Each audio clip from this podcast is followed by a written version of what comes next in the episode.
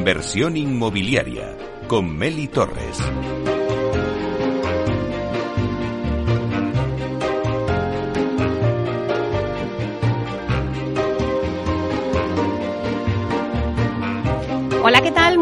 Y bienvenidos a Inversión Inmobiliaria. Hoy en nuestro debate con Rehabitén hablamos de las ayudas a la rehabilitación de viviendas y lo vamos a hacer de 12 a 1 en directo en Inversión Inmobiliaria y también lo podéis escuchar en los podcasts en nuestra página web capitalradio.es. Y además, si estás en el metaverso, en el edificio de Central pues también puedes escuchar este debate, bueno, todos los programas porque ya estamos presentes en el metaverso. Somos el primer programa inmobiliario que estamos en el mundo digital de la mano de Atacasas Pro Así que ya comenzamos.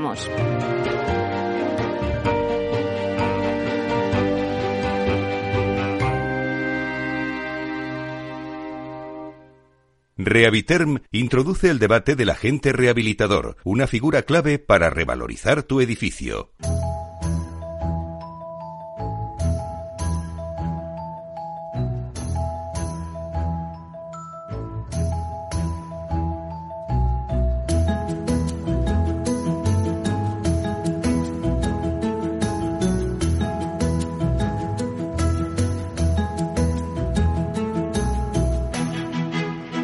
Bueno, pues esta sintonía que escuchamos nos anuncia el tiempo del debate y hoy vamos a hablar de las ayudas a la rehabilitación de vivienda. Vamos a poner un poquito eh, en situación a nuestro oyente. Los fondos Next Generation, auspiciados por el Real Decreto 853-2021, suponen una ayuda directa a la rehabilitación energética de edificios de más de 6.800 millones de euros. Y de esta cantidad, 3.400 millones irán destinados a la rehabilitación de viviendas. Bueno, pues se han estructurado en seis programas, barrios, oficinas de rehabilitación, edificios de viviendas, libro de edificación existente o proyecto y construcción de vivienda para el alquiler social. Bueno, pues hasta el momento mm, respecto de la asignación de 2022, solo se han convocado el 22% de las ayudas de esta anualidad, por lo que también pues pienso que corremos el riesgo de que haya una avalancha de peticiones de estas subvenciones y cuando queramos llegar con nuestra comunidad, pues igual ya no quedan fondos. Es importante, la verdad es que hacer los deberes y solicitar cuando antes la definición de las actuaciones a realizar y el proyecto. Para estar disponibles cuando están estas ayudas se convoquen en todas las comunidades autónomas, ¿no? Para hablar de todas estas ayudas contamos hoy con una mesa de lujo y que os voy a presentar en breve. Tenemos con nosotros a Juan Antonio Gómez Pintado, que es presidente de Rehabiten, el agente rehabilitador. Buenos días, Juan Antonio. Hola, muy buenos días, Meli. Bueno, pues un placer tenerte aquí. Creo que nos vas a aportar pues eh, algo importante y es que todo el mundo eh, nos está preguntando sobre esas ayudas, cómo se hace. Bueno, hay muchas preguntas que creo que, vais a poder vosotros resolver en este debate. Luego también tenemos con nosotros a Miriam Rubí, que es alumna del grado inmobiliario de la UPM, la Universidad Politécnica de Madrid. Buenos días, Miriam. Buenos días, Meli, un placer. Bueno, creo que también tú nos tienes que contar muchas cosas porque vuestro trabajo fin de grado pues va en relación a todo esto, así que y además ha salido ganador, así que luego nos cuentas, ¿vale? Gracias. También está con nosotros Sergio Calvete, director del Centro de Negocio Inmobiliario Madrid de CaixaBank. Buenos días, Sergio. Buenos días, Meli. Muchas gracias.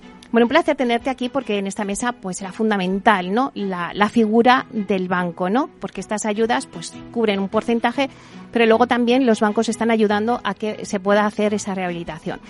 Bueno, pues luego nos cuentas. Y también tenemos con nosotros a Pedro Soria, que es presidente de Agencia R Plus, el vehículo que ha creado TINSA y acepta como agente rehabilitador. Buenos días, Pedro. Muy buenos días, Meli. Pues encantado también de que estés en esta mesa. Seguro que nos vas a dar mucha luz a todas nuestras, nuestras dudas que tenemos sobre este tema. Como siempre, a mí me gusta eh, hacer una ronda para que cada uno nos deis vuestra opinión ¿no? sobre cómo está siendo el proceso de gestión de las ayudas de rehabilitación. Es verdad que algunas comunidades empezaron antes eh, y tuvieron las ayudas antes, eh, pues Madrid hace poquito también, Andalucía. Bueno, cada comunidad ya poco a poco ha ido cogiendo el ritmo, pero no sé ahora mismo todo el mundo se está cuestionando el tema de las ayudas, de la rehabilitación, de los fondos. Bueno, ¿cómo se está gestionando? Empezamos contigo si quieres, Juan Antonio. Claro. Eh, pues mira, se está produciendo de una manera desigual. Eh, dependiendo de las comunidades autónomas, pues están abiertos los diferentes programas, bajo mi punto de vista, de una manera desigual y en algunos casos muy lenta. Y esto lo que está originando es, por un lado, un cierto desconocimiento eh, respecto de los diferentes programas en las comunidades de propietarios, que al final yo creo que es lo que nos interesa y lo que tenemos que hablar hoy aquí. Existen la de barrios, pero fundamentalmente esto se va a desarrollar a través de, ayuntamientos, eh, pero las que nos interesan, las que son las de comunidades de propietarios y las que van a gestionar y a subvencionar el libro del edificio, esas han sido de una manera muy desigual. Entonces, aquí en concreto, yo creo que en la Comunidad de Madrid lo que nos eh, estamos encontrando primero por la lentitud que ha tenido en la publicación y segundo porque la situación económica en general y cómo se está atisbando lo que pueda ocurrir en un futuro y sobre todo que la toma de decisión de las comunidades de propietarios es lenta y nos hemos, nos hemos abocado prácticamente en el verano, pues lo que estamos viendo es que no va con la rapidez que, debieran las, eh, las, peticiones. Con lo cual, cuando tú hacías en el prólogo en, eh, eh, esa, esa, afirmación, oye, se va transcurriendo el tiempo y, y, ojo, porque esto tiene unos plazos muy cortos, hay que tener comprometido todas las ayudas en unos plazos muy cortos y, y luego puede haber una avalancha en la medida que, vaya pasando el tiempo y las comunidades empiecen a tomar estas decisiones. Así que yo creo que todavía de una manera mm, muy preliminar, eh, comunidades de propietarios pensándose mucho y cogiendo mucha información porque no se está trasladando yo creo que de una manera correcta, fundamental que a través de programas de radio como el tuyo pues, pues se haga y, luego creo que nos va a tocar correr. Esa es una, una de las conclusiones. Bueno, te recojo lo que has dicho, desigualdad y, y lentitud, ¿no? Miriam, ¿cuál sería tu, bueno, pues tu opinión sobre cómo se están gestionando estas ayudas? Sí, yo creo que la parte que se está haciendo bien de, desde el punto de vista de los agentes rehabilitadores, por lo que he podido vivir yo de cerca con, con Acerta, con quien estaba hasta hace poco, que es bueno, es agente rehabilitador junto con Tinsa, que Pedro de esto sabe más que yo. Yo he visto una gran preparación de cara a esa avalancha que, que es previsible. Eh, sí que hay mucha preocupación por esa información a las comunidades de propietarios, que sepan que lo que pueden hacer, hasta dónde pueden llegar y que van a estar ayudados por, por, por su agente rehabilitador que les, que les acompañe en todo el proceso. Entonces, de cara a cuando se dé esa avalancha, cuando, cuando se dé el pistoletazo de salida, estar lo más listos posibles para, para dar abasto a todas las comunidades que lo necesiten y que puedan hacerlo. Bueno, claro, es que esa formación a todo lo que es las comunidades de propietarios, es que no me lo quiero imaginar, porque yo, si, si bueno, todos hemos sido presidentes seguramente alguna vez de nuestra comunidad de propietarios, y entonces para cambiar cualquier cosa, para la piscina, para lo que sea, es como, bueno, Dios mío, no nos ponemos nadie de acuerdo. Entonces me imagino que, que es complicado, pero bueno, vamos a ver eh, desde el lado de la banca, eh, ¿cómo ves que se están gestionando estas ayudas, Sergio? A ver, nosotros, eh, eh, por el lado de la gestión de las ayudas, eh, somos el segundo paso. O sea. Las comunidades de propietarios primero se informan de qué ayudas, a qué ayudas tienen acceso y luego, en función del coste de, la inversión, necesitan o más aportación propia o financiación. Por ahora, la verdad es que estamos teniendo poca demanda de financiación para cometer estos proyectos, pero yo creo fruto de, de, la lentitud con la que se están planteando el tema de las ayudas y de la complejidad que tiene toda la tramitación. Estoy convencido que luego es como, como dice Juan Antonio, eh, eh, daremos el pistoletazo de salida y habrá que correr, porque habrá que hacer muchas cosas en poco tiempo. Y yo creo que no nos podemos permitir el lujo de dejar de desaprovechar la oportunidad de, utilizar estos dos fondos que vienen de Europa. Bueno, pues me quedo con que todavía hay poca demanda de financiación, pues bueno, pues esa lentitud que ya apuntaba Juan Antonio, ¿no? Eh, Pedro, ¿cómo ves tú la situación? Porque vosotros desde, desde vuestro agente rehabilitador, Agencia R+, ¿cómo estáis viendo la situación? Bueno, eh, buenos días. Eh, lo primero, yo creo que Juan Antonio ha hecho una radiografía perfecta. Eh, yo creo que todos los que estamos metidos en este proyecto estamos viendo lo mismo, ¿no? O sea, una lentitud tremenda por parte de la Administración. Fíjate que todo esto parte de octubre de, del 2021. Cuando comentabas la parte de asignación de, de, fondos, todavía, y estamos ya llegando al verano del 22, hay cuatro comunidades autónomas, o tres, y una ciudad autónoma que no han sacado todavía convocatoria, estamos hablando de Canarias, Baleares, Asturias y, en este caso Ceuta, no han sacado todavía convocatoria y por tanto no han repartido ni siquiera fondos del 21. Y los que se están repartiendo, los que se han repartido con las convocatorias que han salido son fondos del 21. Empezamos ahora a ampliar esa parte de fondos del 22. O sea, estamos lejísimos, ¿no? Eh, por lo tanto, hoy la razón, esa desigualdad en, en, la forma de hacerlo. Luego, además, cada convocatoria, a pesar de que sí que respetan en su mayoría eh, la filosofía de, del Real Decreto del 853, pero luego cada uno va dejando su, semillita, con lo cual complejidad también en la, la tramitación. y por lo tanto los que estamos eh, metidos en proyectos a nivel nacional, pues mucha complejidad. Decía antes Miriam y es verdad, o sea, mucho esfuerzo de inicio, los equipos muy preparados, pero realmente nos encontramos ahora con la cruda realidad que es que cuando se van poniendo en marcha las convocatorias tienes que convencer a las comunidades de propietarios, fundamentalmente porque el tema del patrimonialista es mucho más residual, de que realmente eh, tienen que hacerlo ya. Y luego empezamos con las prisas porque los plazos son reducidos, con lo cual complejo, pero realmente es una oportunidad yo creo tremenda y una vez que se ponga en marcha, como decíamos, con, con esa avalancha previsible pues para después del verano y con una situación económica que lo mismo tampoco ayuda, a pesar de que la energética y el coste sí que eh, es una palanca que nos ayuda a explicarlo mejor, pues seguro tendremos eh, que correr y mucho. Bueno, pues me quedo también como que, eh, bueno, pues la realidad es convencer, ¿no? A esas comunidades de propietarios, ¿no? De que esto es una oportunidad, porque vosotros lo tenéis claro, pero hay que trasladar todo eso a las comunidades de propietarios. Eh, para hablar un poco por, y que la gente sepa de, que estamos hablando de rehabilitación de viviendas, pero estas ayudas van encaminadas a mejorar la eficiencia energética de los edificios, principalmente a través de dos vías. Refuerzo de envolventes, es decir, tratando las fachadas y sus carpinterías, así como las cubiertas, y mejorando los sistemas de climatización, haciéndolos más eficientes. Pero, ¿qué ayudas o actuaciones contempla? Eh, Juan Antonio. Eh, hay una tercera y es que en la Comunidad de Madrid, por ejemplo, se ha admitido también que aquellos edificios que tengan eh, que hacer algún tipo de reforma o rehabilitación respecto a la accesibilidad también pueden estar incluidas dentro de la. Bueno, no tendría ningún sentido eh, rehabilitar el edificio de manera eficiente energéticamente hablando y dejar fuera eh, accesibilidad, que es otro de los grandes problemas que tiene nuestra nuestra edificación. Pero antes, si, antes de contestarte. Claro, un momento, la accesibilidad, pero claro, es que habrá muchísimos edificios aquí que no tengan ni ascensor. Ni ascensor. Es desde ni, lo que estamos ni rampas hablando. de acceso para, para minusválidos, en fin. Eh, es otra casuística que tiene en nuestro parque edificado y sobre todo aquel que se edificó antes de los años 70, uh -huh. antes de que, de que existiese código técnico.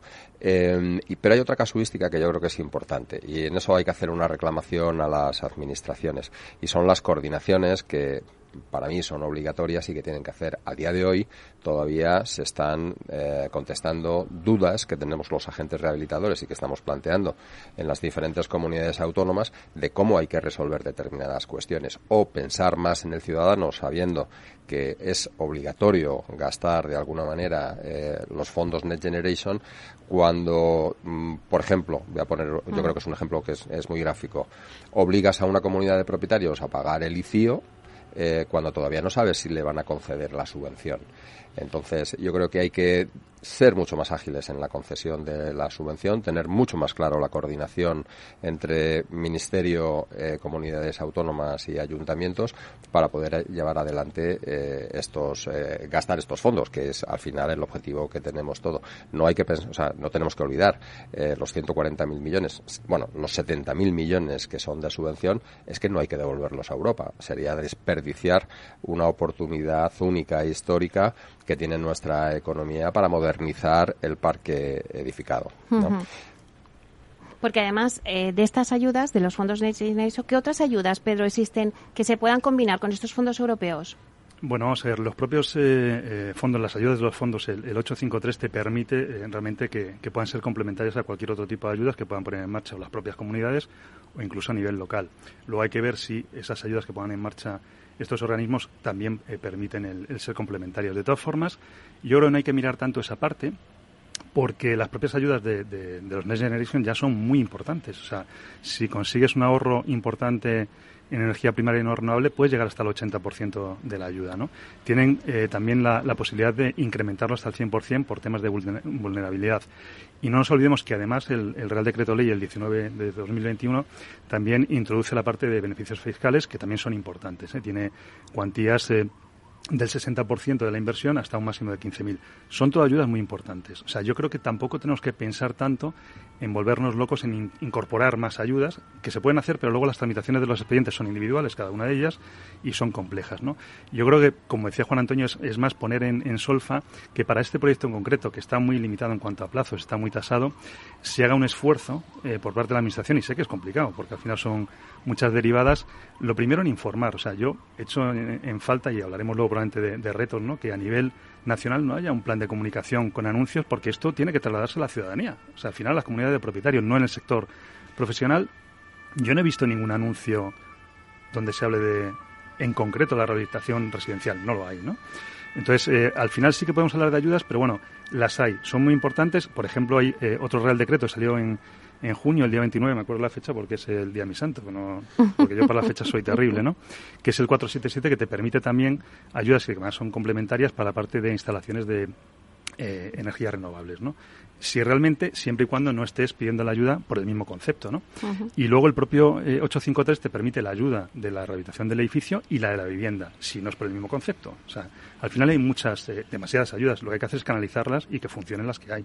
Sergio, que te voy a sentir. Sí, es que estoy muy de acuerdo con lo que decía Pedro. En, yo creo que... Eh, uno de los motivos por los que decía que las entidades financieras tenemos poca demanda de este tipo de, de financiaciones para complementar las ayudas es que la labor de comunicación o de publicidad de estas ayudas a nivel estatal está siendo muy limitada, por decirlo de alguna forma.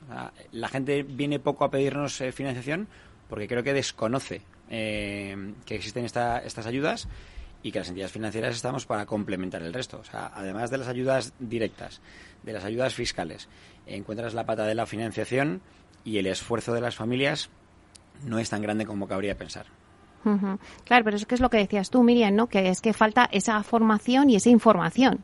Claro, sí, al final desde dentro del sector, el que estamos a la orden del día y nos, nos, interesamos desde dentro en saber cómo están, cómo funcionan y en intentar solucionar los problemas, pero el usuario, el ciudadano de a pie, no conoce que esto, ni siquiera la importancia que esto conlleva, ni que existe, ni cómo ejecutarlo. Entonces, esa labor de informar eh, a, un lenguaje usuario, eh, a administradores de fincas, a presidentes, a comisiones, es fundamental para que esto se pueda, para que se solicite y para que ese dinero que, que, da, que se da para solucionar el, y para mejorar el parque inmobiliario que no se desperdicie. Es una oportunidad única que no se puede, que no se puede dejar pasar. Juan Antonio, ¿qué condiciones tienen que presentar los particulares o las comunidades de propietarios para pedir estas ayudas?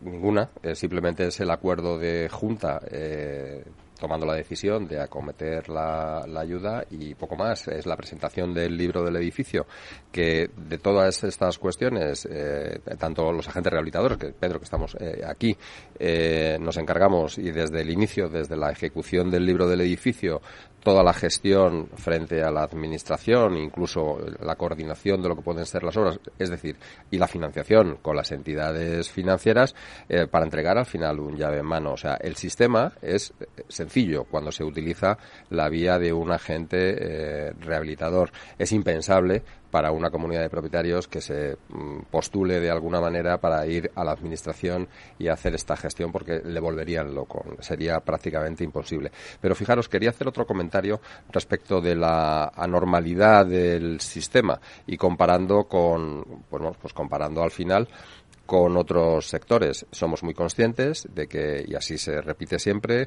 que el sector de la vivienda es el sector más, más contaminante y que más impacto tiene sobre el CO2. Eh, y, curiosamente, eh, otro sector, como es el automovilístico, eh, tiene regulado sus calificaciones con, con las típicas circulitos que ponemos en, en, en los cristales que te limitan hasta los accesos eh, a las ciudades. Entonces, es incomprensible como un sector contaminante como es el de la vivienda y con este impacto eh, que tiene no se regule de una manera eh, en el mismo sentido que se está haciendo con el sector del automóvil porque no nos podemos permitir que en el futuro eh, estos que no acometan estas comunidades de propietarios que no acometan eh, estas modificaciones dentro del edificio sigan contaminando de la manera que sigan contaminando. Sería por hacer un símil permitir que aquellos eh, aquel parque automovilístico que pueda tener 40 años siga teniendo acceso a nuestras ciudades contaminando como si no hubiese mañana. Entonces creo que hay una normalidad eh, donde el gobierno central tiene que tomar cartas en el asunto y poner una serie de regulación, porque si lo deja solo al albur de las comunidades, probablemente no habrá el éxito o no, tendremos el éxito que es de esperar. Bueno, y lo que decías antes, Pedro, que eh, todavía hay cuatro comunidades, ¿no? Decías que todavía no han eh, presentado las ayudas. Bueno, cuatro que no han sacado nada, nada. y algunas que lo han sacado hace muy poquito. Hablas de Andalucía, que es la que porcentualmente tiene la mayor eh, dotación. Es verdad que ha salido ya la convocatoria, pero realmente no va a ser efectiva hasta septiembre en cuanto a lo que es la parte de, plataformas y posibilidad de empezar a incorporar expedientes, con lo cual es que los plazos van eh, transcurriendo parece que lentamente, pero rapidísimo, y luego está muy acotado todo lo que es la, parte que nos va a quedar para entregar expedientes y cumplir con lo, con lo que realmente el Real Decreto marca. O sea, eh, es todo muy complicado. Yo insisto que lo que he hecho en falta, y lo estamos hablando, o sea, es un plan de comunicación, si esto es tan importante que lo es. O sea, yo creo que el modelo que se ha puesto en marcha es, es bueno. O sea, es bueno siempre y cuando se conozca, ¿eh? porque, eh, como bien decía Miriam, las, eh, hay una labor, eh, una de las partes que se nos pide a la gente rehabilitador, a todo el proceso, a las oficinas de rehabilitación es esa labor de impulso y asesoramiento. Nosotros, cada uno con nuestro medio, lo estamos haciendo lo mejor que podemos, pero no podemos llegar a todo el usuario, ¿no? Y, y no tenemos capacidad de, de hacer esa labor y sí que lo tendría que hacer o la Administración Central o las comunidades, pero tienen que llegar a explicar que esto hay que hacerlo. Y como bien dice Juan Antonio, es que hoy tienes ayudas, mañana va a ser obligatorio, probablemente por regulación o porque el mercado te lo imponga. Y por lo tanto es una oportunidad que hay que hacer, pero la gente está, yo creo, todavía por uvas. O sea, no, no, no se ha conseguido trasladar al, al usuario final de calle la importancia de esto. Claro, yo creo que nos vamos a quedar antes de la pausa, que va a ser en breve, nos vamos a quedar con este mensaje, que hoy se puede hacer porque tenemos ayudas, pero que mm, próximamente, que tiene que tener claro las comunidades de propietarios o los particulares, que va a ser obligatorio y ya no va a haber esas ayudas. Entonces, ese es la, el mensaje que por lo menos vamos a cerrar aquí eh, unos minutos de publicidad y a la vuelta volvemos con el debate.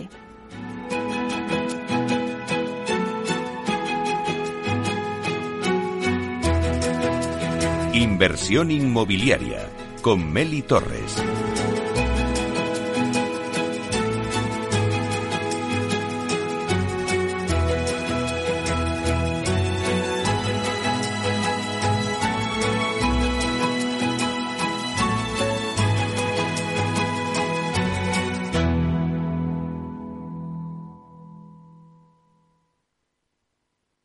Ya sabes que la inteligencia artificial te busca la ruta más rápida. Calculando ruta. Te propone música en base a tus gustos.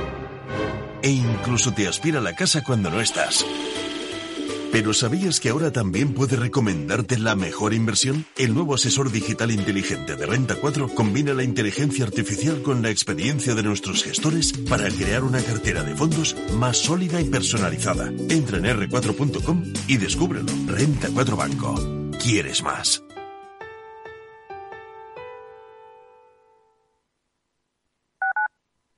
Capital Radio Madrid 103.2. Nueva frecuencia, nuevo sonido. Te quiero de colores. Te quiero libre. Te quiero vibrante, acogedora, fuerte y valerosa. Te quiero como eres, Madrid. Te quiero diversa. Madrid. Te quiero diversa. Comunidad de Madrid. Disfruta de la mejor cocina gallega en Montes de Galicia. Todo un clásico moderno en el barrio de Salamanca. Disfruta de la variada dieta atlántica, de las mejores carnes y pescados tratados con respeto y transparencia y regados con una de las mejores bodegas de la zona. En grupo, en familia o en pareja, Montes de Galicia te ofrece el espacio perfecto en cada ocasión.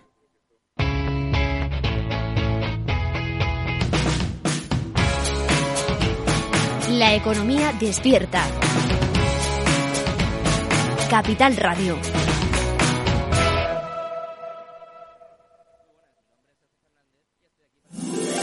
Todos los lunes a las 12, en directo en Capital Radio, la actualidad de personas y empresas en el Foro de los Recursos Humanos, primer espacio en la radio y en Internet dedicado a la gestión de personas y directivos en nuestro país. Pero más que nunca nos toca hablar de aspectos humanos. Voces acreditadas, profesionales del sector, empresas destacadas, empleados, líderes, todo sobre los recursos humanos. Un año más estamos con todos ustedes eh, en este espacio único en la radio y en nuestros contenidos dedicados a la diversidad. En la radio siempre en directo desde hace 18 años. Antena de Oro 2020. El Foro de los Recursos Humanos. Los lunes a las 12. Con Francisco García Cabello.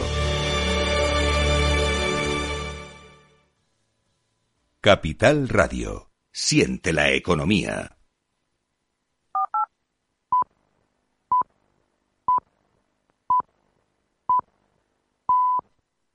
Inversión inmobiliaria con Meli Torres.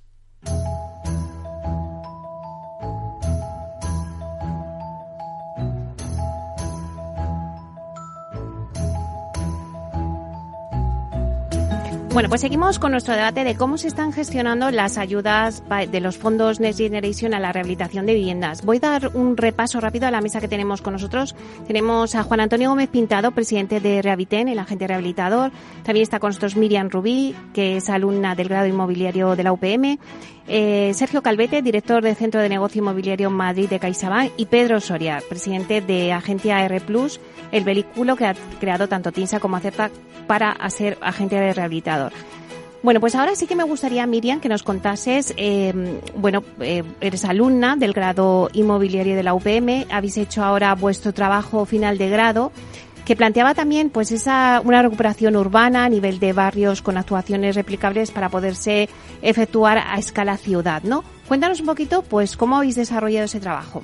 Sí, este año se ha empezado a tomar relevancia el tema de la sostenibilidad y del impacto cero y ha sido el tema principal del trabajo de fin de grado con vistas además a continuarlo en otros años ya dada la importancia que, el tema que el tema tiene en nuestro grupo, ya que es un trabajo en grupo que lo hemos hecho cinco personas, nos hemos querido centrar en, en la idea de regeneración de un barrio.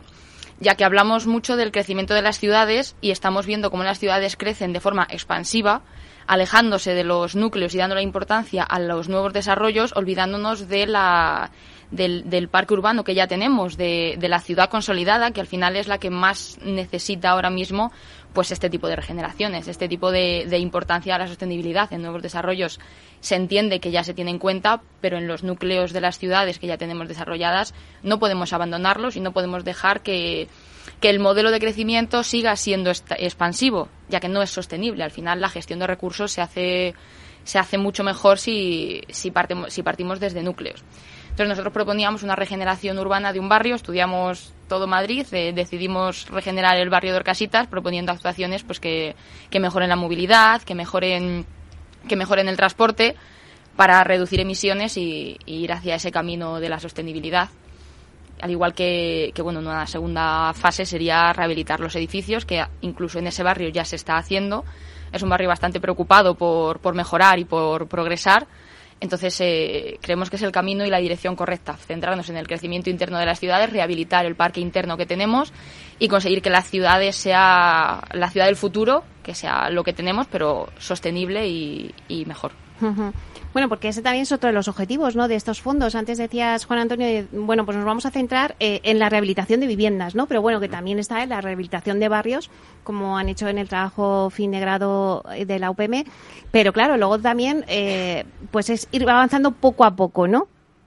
Sí, eh, en el tema de la regeneración de, barrios, eh, que es francamente complejo, no solamente se trata de, rehabilitar eh, viviendas o rehabilitar edificios, como decía Miriam, la regeneración del barrio es importantísimo, pero sinceramente, para este modelo nos faltan herramientas, porque aquí chocamos para hacer una regeneración seria chocamos pues con la rigidez que tiene al final los planes generales y cuando tú quieres transformar, por ejemplo, eh, un uso de una parcela o tienes que crecer en edificabilidad eh, como se ha planteado con el tema de remontas, pues automáticamente te das de bruces con el plan general que te hace imposible esta regeneración y, consecuentemente, parte de la financiación que podría hacerse con este aumento de edificabilidad.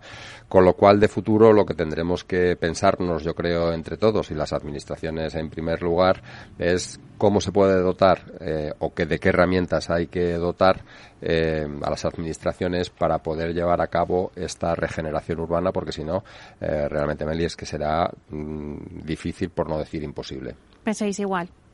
Sí, además es que realmente el enfoque de, de lo que estábamos hablando, que es este Real Decreto 853, es que o sea, la, parte de barrios, esos entornos residenciales de rehabilitación programada, asignan un porcentaje muy bajito de lo que es toda la, rehabilitación de edificios para lo que sería una pequeña renovación del entorno que delimitan, pero no estamos hablando de una regeneración en, en el concepto de regenerar un barrio, ¿no? Por lo tanto, al final se queda en esa parte como muy, muy pequeñitas. Al final eh, se hace una delimitación de una zona, los edificios que están ahí dentro sí que tienen capacidad de tener más ayuda y una parte, que al final es un poco ese incremento, va destinado a, a lo que es la parte de, de ayudar un poquito, pero al final es cambiar cuatro cosas en, en, ese entorno. No es una regeneración de, de un eh, barrio antiguo que, que, realmente es lo que tiene que, llegar. Por lo tanto, espero que haya nuevos programas que, que se centren en esto, pero eh, aunque se le llame regeneración urbana, no lo es. Está absolutamente lejos, ¿no?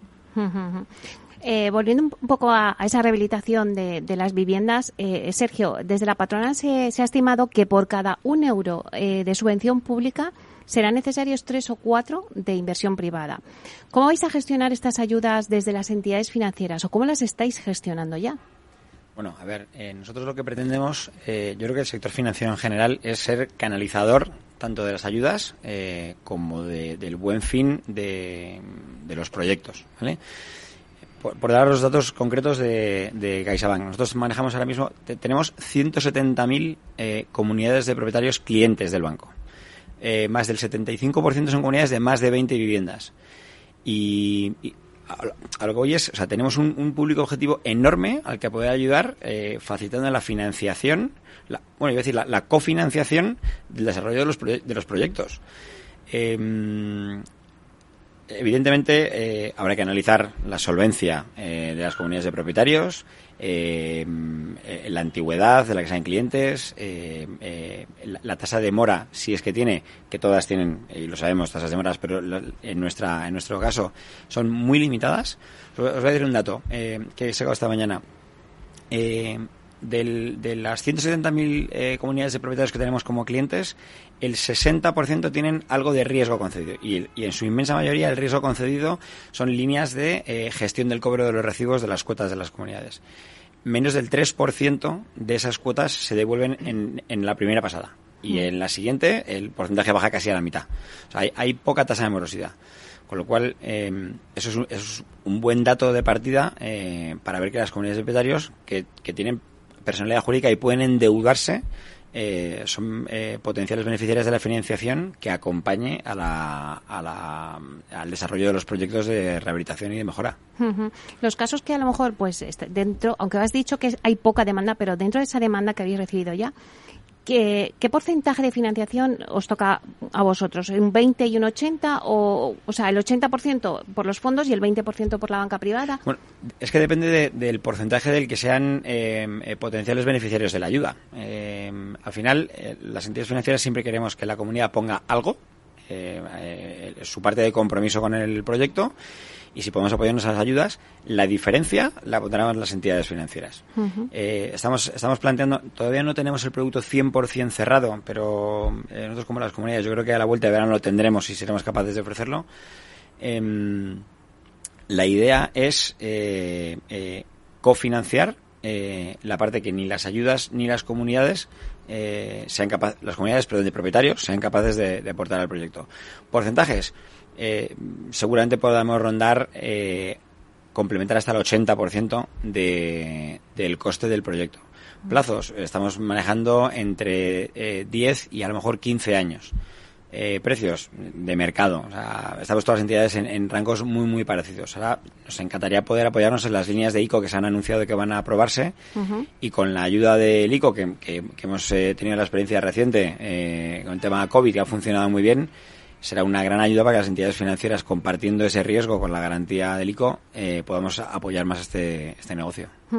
Los agentes rehabilitadores, tanto Juan Antonio como Pedro, vosotros habéis llegado a acuerdos también con varias entidades financieras, ¿no? Porque dais esa gestión a, a, todas las comunidades de propietarios. O sea, lo gestionáis vosotros ya con el banco, el agente rehabilitador. Sí, sí, absolutamente. Desde gestionar eh, todo lo que es la redacción del proyecto eh, la gestión de la subvención y en función del, del porcentaje concedido gestionar con las entidades financieras eh, el montante restante para poder completar esa financiación es la figura del agente rehabilitador.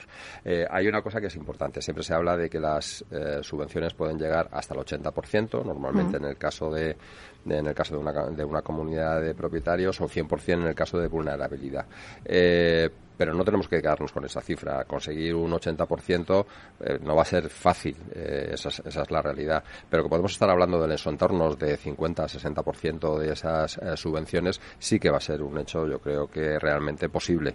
Eh, con esa implementación de la financiación de las entidades financieras, eh, y es que lo tenemos calculado, los agentes rehabilitadores, es que las cuotas que salen a pagar mensualmente realmente son más que asumibles versus el beneficio que se obtiene eh, en la rehabilitación de los edificios. O sea, ¿cuánto sería una cuota para un, o sea, una eh, ayuda de la financiación de un 50 o un 60%, como has dicho? No, es que es muy difícil, Emily, porque dependerá de cada caso. Mm. Cada, cada edificio tendrá una no casuística una y tendrá tipo, una, sí. pues yo que sé, una rehabilitación eh, casi casi ad hoc para lo que entonces es muy difícil decir una comunidad va a pagar eh, 10 euros 15 euros mm. por propietario mensualmente habrá casuística de todo pero estamos hablando en muchos casos de esos importes ¿eh? Uh -huh.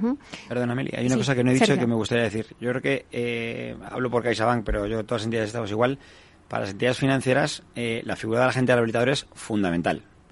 O sea, financiar un proyecto de rehabilitación de un edificio sin un profesional como los que están en, en esta mesa, eh, acompañando a la comunidad de propietarios, eh, va a ser mucho va a ser muy difícil. Uh -huh. Es verdad que decía Juan Antonio que claro depende de la casuística de cada caso, pero ¿qué es lo más, eh, el modelo tipo en el que dices, oye, tenemos un parque eh, obsoleto y lo más típico que hay que rehabilitar es la fachada o...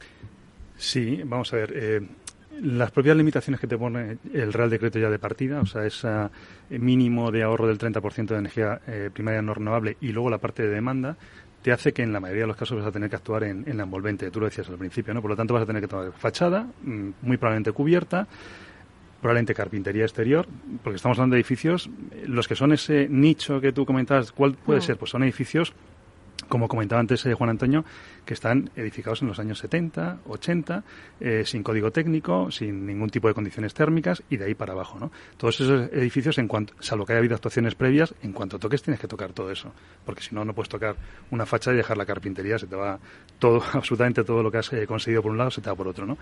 Y luego es cierto que hay veces que tienes que actuar en la parte de instalaciones, ¿no? Pero eh, por el requisito de demanda ya vas a tener que, que, actuar en envolvente. Al final, es cierto, es muy difícil calcular una cuota media, pero sí que si te sitúas en, en edificios tipo, donde las intervenciones pueden ser de este orden que estamos hablando, pues eh, siempre y cuando haya financiación, siempre y cuando se consigan las deducciones fiscales, que en principio eh, se van a conseguir, estamos hablando de cuotas muy asumibles. Simplemente con el ahorro energético que se va a producir, probablemente vas a compensar ya el pago de esas cuotas. ¿no? Uh -huh. Por lo tanto, eh, es que el, el modelo funciona. Pero claro, ¿quién lo cuenta? Nosotros yo creo que estamos eh, mm. dando voces en el desierto, Juan Antonio, ¿no? O sea, al sí. final, a nivel profesional, yo creo que se empieza a entender muy bien, gracias a foros como estos y a otros eh, foros donde participamos, pero claro, el señor de eh, 70, 80 años que está ahora mismo enfrente en cualquier edificio que tenemos aquí en, mm. en, en, la radio, no le hables de eh, ahorros energéticos, tienes que hablarle de, de, de cosas mucho más líquidas, ¿no? Y una de ellas es cuánto te va a costar, qué beneficios vas a obtener porque todo el proceso es cierto, y, y, lo decía Sergio, yo creo que tenemos que seguir insistiendo en que esto tiene que quedar en manos de profesionales. Reviter es una empresa súper profesional, nosotros creo que también, uh -huh. y hay eh, agentes en el sector que tienen que funcionar bien, porque luego el boca a boca es muy importante. O sea, si al final se crea un ecosistema de empresas serias y profesionales que saquen estos proyectos en los plazos que requiere y con las limitaciones que te pone el, el Real Decreto, se generará pues esa expansión a que la gente cuando ve que en la comunidad de enfrente han puesto ya el cartelito, han hecho las obras y funciona, preguntarán ya. Claro, pero Miriam, por ejemplo, eh, al final la rehabilitación lo que hace es revalorizar tu inmueble, ¿no? ¿Qué hace que se revalorice el inmueble? Claro, yo creo que al final, el, a, a, nivel usuario final, esa es la parte que hay que entender, justo, que por qué va a ser mi inmueble mejor, qué gano yo con esto y sobre todo cuánto me va a costar. Es importante hacerles entender a, a, al usuario final que unas obras que a lo mejor te duran ocho meses o diez eh, te van a suponer a ti un tanto por ciento menos en tu factura del aire acondicionado, de la calefacción, intentar que se entienda el, el concepto de lo que se está haciendo en la vivienda. Al final una fachada SATE es lo más común para este tipo de actuaciones, poner un aislante por fuera y los beneficios a nivel usuario dentro de la vivienda son notables. Esa es, esa es, la parte fundamental que hace que la vivienda sea mejor, igual que una buena carpintería, que no tenga puentes térmicos, que permita que una buena hermeticidad de la vivienda esa es la parte que hace que tu, que tu inmueble, que tu vivienda se revalorice y tú tengas más confort y mejor habitabilidad dentro. Juan Antonio, estabas así. Fíjate, sí. y además es que eh, cuando tú estás mejorando tu edificio, ocurren dos cosas automáticamente. Primero hay una revalorización, eh, con lo cual cuando se haga una tasación de tu inmueble eh, mejora, en el caso hipotético de que tuvieses una hipoteca, mejora la correlación de la valoración de tu inmueble con la hipoteca que tienes concedida y si tuvieses que hacer disposición de tu inmueble, esa correlación eh, no solamente por la cuantía económica que vas a poder incrementar en la venta de la vivienda, con lo cual tienes otro beneficio más añadido, sino en la propia correlación que tienes con, con la hipoteca, ¿no? Entonces, creo que no solamente hay que verlo desde un punto de vista de ahorro eh, por la eficiencia energética, clarísimamente, eh, por la, sino también por la tasación y la valoración que vas a tener incrementada el, el valor de tu vivienda y esa correlación en el caso de venta que tengas eh, venta o alquiler de tu vivienda si en algún momento eh, precisas, eh, precisas alquilarla, ¿no? ¿En cuánto se puede revalorizar una vivienda cuando haces una rehabilitación? Pues del orden del 30% en función de las actuaciones que vayas a hacer, pero de una, de una edificación que pueda tener una calificación F, si puedes pasar a una C, el salto es enorme. porque en muchos casos lo hemos hablado, Pedro. O sea, el parque está obsoleto y las calificaciones son FG, ¿no? La gran mayoría. O es que lo que comentamos antes, hay un eh, porcentaje altísimo de, edificios construidos eh, anterior a, la entrada del código técnico. Vamos a ver, eh, la parte de revalorización, que vamos, absolutamente de acuerdo, Juan Antonio, es, es como lo más evidente porque esto es muy tangible, ¿no? Al final tú haces una intervención y ese activo va a valer más en el mercado. Ya el porcentaje, cuánto, van a ser importantes, pero sí que es cierto que luego también te lo tiene que absorber el propio mercado, porque eh, hablamos no simplemente de que el propio costo de inversión que hagas, en muchos casos eh, es más el aumento del patrimonio y en otros casos no llega ni siquiera a eso porque el mercado tiene sus limitaciones por otros eh, aspectos, ¿no? Pero lo que está claro es que hay un incremento patrimonial, ¿no? Pero yo, y hoy que estamos aquí, a echarle un un recuerdo a Víctor Sardá, ¿no? Y como está eh, Miriam, él siempre dice que hay tres cosas, ¿no? Y, lo hace además como, eh, siempre son tres cosas, ¿no? Pues en este caso las tres cosas, el primero es el incremento patrimonial, hay una parte fundamental que es eh, los intangibles, que luego son tangibles, pero es la parte de salud, de confort, de reducción de emisiones. Hay una parte muy tangible que es la parte del ahorro y luego hay la tercera pata, que yo creo que hay que seguir insistiendo en ello, es ese grado de liquidez del activo. Es que si no hay regulación, el propio mercado va a excluir a todos aquellos edificios o viviendas que no tengan un grado mínimo de, calificación. Juan Antonio lo comentaba de una forma muy gráfica con la parte de los coches. Es que es impensable que al final no se obligue a tener unos mínimos y que de repente la ciudad vaya creciendo en cuanto a la disminución de las emisiones y tengamos chimeneas dentro de la ciudad emitiendo eh, eh, CO2 por, por, todos los lados. al final, el propio mercado va a excluir, como ya por ejemplo la parte de, de terciario en oficinas ha ido excluyendo aquellos activos que no tenían realmente eh, una situación de mejora en sostenibilidad. Pues va a pasar.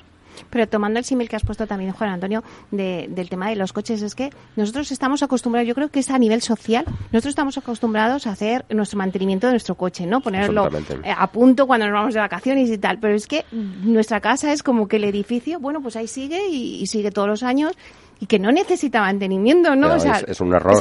Y, es, y es un error, es así, es así y es un error. Más allá de, de la mano de pintura que le puedas dar cada cierto número de años, la gente no le preocupa nada más. Pero es que de verdad, subes a cubiertas y, y te dices, bueno, es que aquí no ha subido nadie en 15 años. Eh, entonces, muchos de los problemas que vienen derivados de humedades y de estas cuestiones siempre es por la falta de mantenimiento de los edificios. Y, y es curioso, porque yo creo que ahí los sectores eh, y sobre todo los gobiernos hacen una labor eh, importante de comunicación y volvemos siempre a lo mismo, lo hace el automóvil, lo hacen los electrodomésticos, pero en vivienda que no es un bien de consumo, como puede ser el automóvil o como puede ser los electrodomésticos, es un bien que es necesario, es de, es de, necesidad. Pues aquí no se hace y se está dejando, yo creo, eh, tomar decisiones frente a cuestiones eh, tan importantes y lo estamos viviendo ahora eh, en Vena y ya veremos a ver qué pasa este otoño si los rusos definitivamente siguen con la política de cortar el gas que no se pueden mantener los edificios con estos consumos que tienen eh, o desperdiciando energía como estamos haciendo con nuestro parque edificado y no ponerle a esto solución. Hay que hacerlo y hay que hacerlo de una manera decidida y desde el gobierno central bajo mi punto de vista Bueno, pues ya nos queda poco para, para terminar el debate, pero sí me gustaría hacer otra ronda, ¿no? Donde, bueno, pues a ver un poco a, qué retos, ¿no? Se enfrenta el sector en materia de, rehabilitación con las ayudas de los, de los fondos Next Generation, ¿no? Y cada uno, pues, en, eh, en la actividad que os toca, ¿no? Por ejemplo, Sergio, contigo, pues, ¿qué retos tiene la banca en, en bueno, pues, en facilitar esas ayudas y que al final poner vosotros también vuestro granito de arena para que al final se puedan consumir todos estos fondos con vuestra ayuda, porque es una cofinanciación, como decías antes, con proyectos vuestros también y que se consuma estas ayudas y no tenga que desperdiciarse ni un solo duro, como decía, eh, ni un solo euro, como decía eh, Juan Antonio. Yo creo que nuestro reto es eh, el compromiso que adquirimos con la sociedad en ayudar a, mejorar la, calidad de los edificios y la rehabilitación de las viviendas aprovechando los, las ayudas europeas. Em, eh, el objetivo es canalizar las ayudas y ayudar con la financiación. Em, eh, en, primera persona, vamos, en, lo más corto, es eh, ser capaces de diseñar un producto lo suficientemente accesible a la mayor parte de nuestra clientela en condiciones de mercado para, agilizar el desarrollo de los proyectos y ser capaces de cumplir con todos los compromisos. Porque si queremos rehabilitar todo lo que decimos que queremos rehabilitar el 2030, hay que correr mucho. Hmm. Miriam. Yo creo que es muy importante lo que llevamos comentando desde el inicio del debate, la parte de informar y concienciar de ello a toda la ciudadanía desde desde el eslabón más bajo hasta el más alto. Y otra parte importante a resaltar que se debe tener en cuenta es eh, eh, la parte de la colaboración público-privada, que sin ella no sería, no sería posible poner en marcha que realmente estas ayudas sean útiles y se utilicen de una forma adecuada. Pedro. Eh, voy a, copiarte, Miriam, pero es que yo creo que la parte fundamental es esa de concienciar, eh, de convencer eh, de que realmente esto es necesario, es una oportunidad única. O sea, hay muchísimas ayudas, importes grandísimos, pero tenemos que dirigirnos a un, público no profesional. Entonces, eh, esa labor es la fundamental.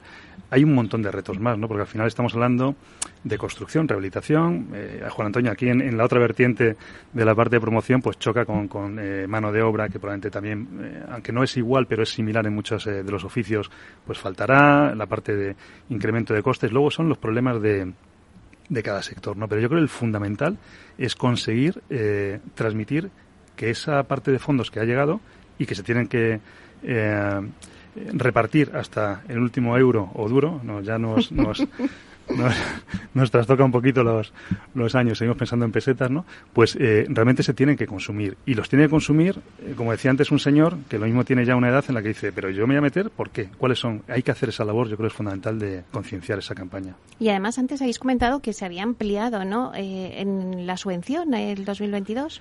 Bueno, se, se, sacaron las convocatorias que cogían la primera parte de, de importes eh, a repartir, que eran los 1.151 millones del año 2021, y casi todos en el 22, y ahora se está ampliando en algunos sitios que están consumiendo eh, fondos con el reparto de los de 2022. Pero este ya sí que es eh, mínimo, mínimo en cuanto a, a, porcentajes. Madrid sí que ha iniciado un poco ese camino de, empezar ya a tener en cuenta esas cifras, pero todavía queda muchísimo del 22 y estamos ya en verano.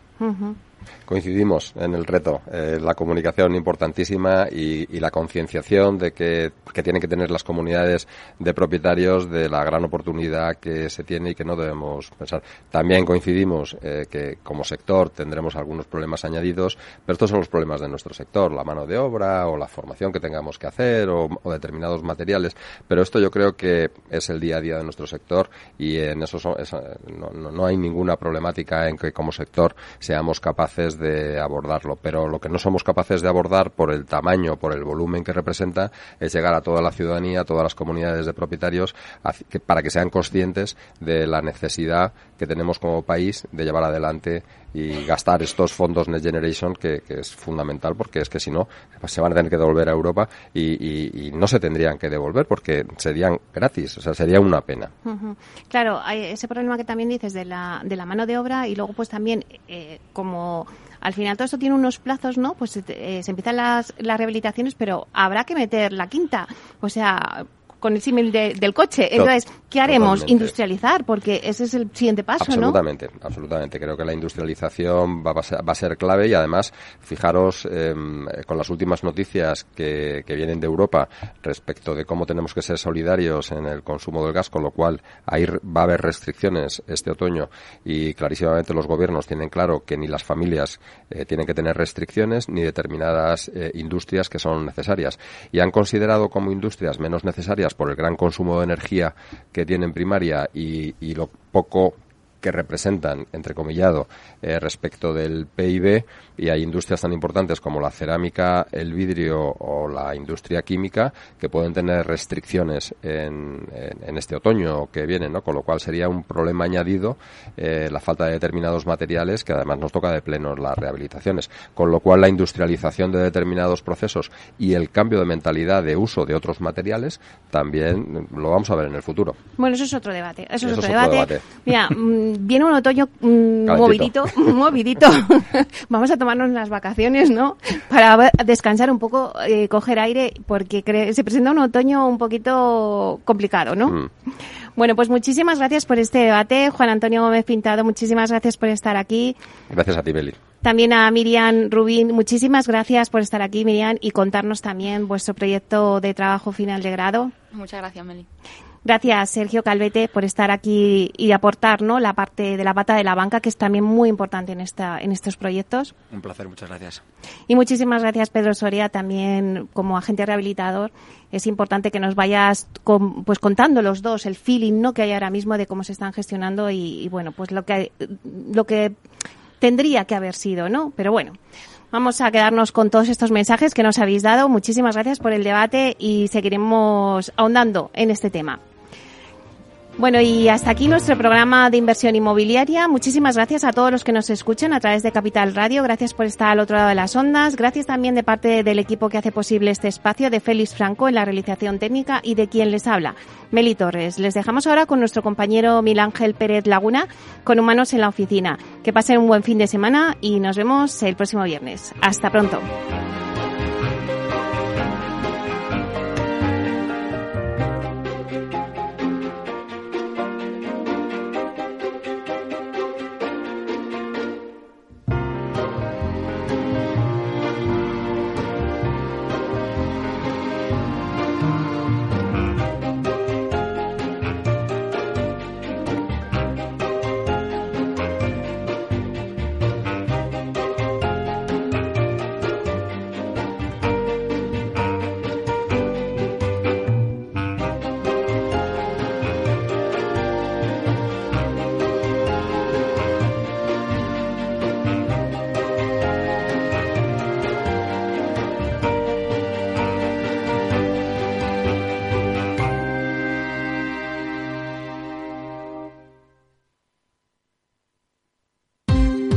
No estamos en la era de la información, estamos en la era de la gestión de los datos y de la inteligencia artificial. El tratamiento inteligente de estos datos proporciona un valor enorme a las empresas en sus procesos de negocio. En Piper Lab ayudamos a nuestros clientes a tomar decisiones de negocio basadas en datos. Escúchanos todos los lunes en el espacio de Big Data de Capital, la Bolsa y la Vida. Capital Radio Madrid 103.2 Nueva frecuencia, nuevo sonido. Gráficas Naciones. Más de 50 años de experiencia en el sector de las artes gráficas. Apostamos por la última tecnología tanto en impresión offset como en digital y gran formato. Realizamos todo tipo de impresión. Tarjetas de visita, folletos, libros, vinilos, decoración y montaje de stands. Más información en el 91 629 2145 o en gráficasnaciones.es. Disfruta de la mejor cocina gallega en Montes de Galicia. Todo un clásico moderno en el barrio de Salamanca. Disfruta de la variada dieta atlántica, de las mejores carnes y pescados tratados con respeto y transparencia y regados con una de las mejores bodegas de la zona. En grupo, en familia o en pareja, Montes de Galicia te ofrece el espacio perfecto en cada ocasión. Escucha cada día entre las 8 y las ocho y media de la noche el balance de los deportes con Paco Lloret, la emoción del fútbol y la pasión del deporte en el balance. Capital Radio. Esto te estás perdiendo si no escuchas a Rocío Arbiza en Mercado Abierto. Antonio Peñalver, consejero delegado de Sopra Esteria en España. Nuestros jóvenes pues prefieren estudiar otras cosas que, ingenierías, a pesar de que en un futuro cercano o inmediato pues tendrían muchísimas mejores previsiones de, trabajo real que con otras profesiones. Entonces hay una, hay, una acción de divulgación y de culturización y intentar pues atraer a estos jóvenes en edades tempranas antes de que decidan que ya no les gustan las matemáticas, que quizá es a los 12, 13 años y, y es aquí donde creo que hay que hacer el esfuerzo para que no lo descarten ya en edades muy tempranas. Mercado Abierto con Rocío Arbiza.